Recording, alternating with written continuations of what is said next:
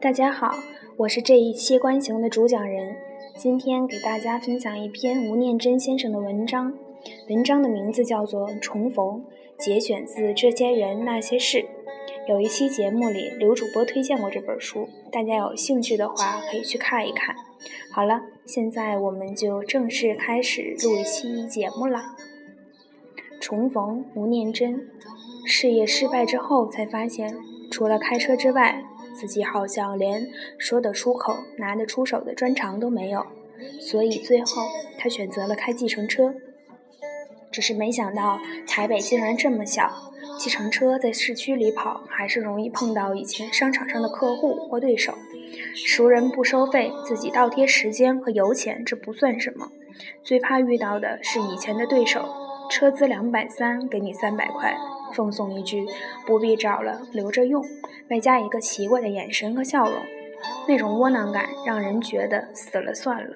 所以后来他专跑机场，说比较不会遇到类似难堪的状况，而且也不用整天在市区里没目的的逛，让自己老觉得像一个已经被这个战场淘汰的残兵败将，或者像中年游民一般感到无望。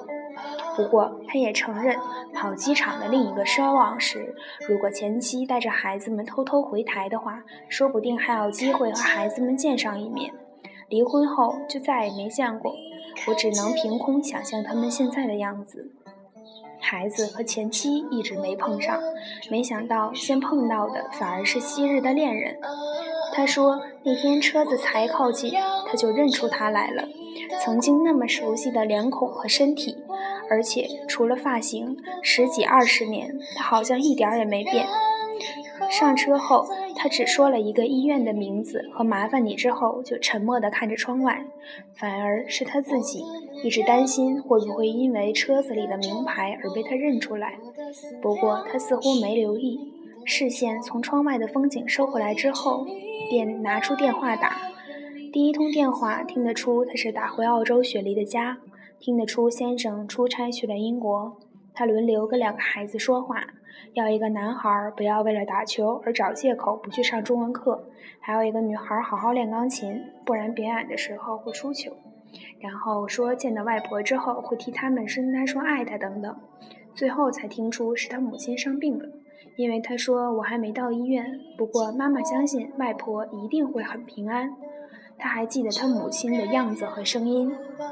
以及他做的一手好菜，忘记的两人分手后的某一天，他找到公司来，哽咽地问他：“你怎么可以这样对我的女儿呢？”那种颤抖的语气和哀怨的眼神。打完家里的电话，接着打给他的公司，利落的英文，明确的指令，加上自然流露对同事的关心，一如既往。他们大学时就是朋友，毕业之后他去当兵。而他在外商公司做事，他退伍后，他把一些客户拉过来，两个人合伙做。三年后，公司从两个人增加到二十几个人，生意大有起色。而他却莫名其妙地和一个客户的女儿发生了一夜情。说莫名其妙其实是借口。他说到现在也没有什么好不承认的。一来是新的身体总比熟悉的刺激。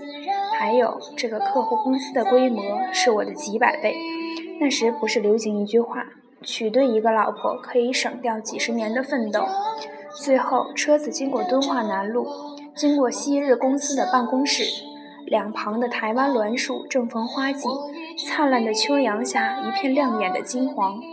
后座当年的爱人正跟之前公司的某个同事话家常，说台北，说澳洲。说孩子，说女人到了这个阶段的年龄感受，然后说停留的时间以及相约见面吃饭，说让我看看你们现在都变成了什么模样。车子最后停在医院门口，他还在躲避，也犹豫着要不要跟他收费或者给他打个折。没想到后头的女人忽然出声，笑笑的用极其平静的语气跟他说。我都已经告诉你我所有的近况，告诉你我现在的心情，告诉你我对一些人的思念，什么都告诉你了，而你连一声 “hello” 都不肯跟我说吗？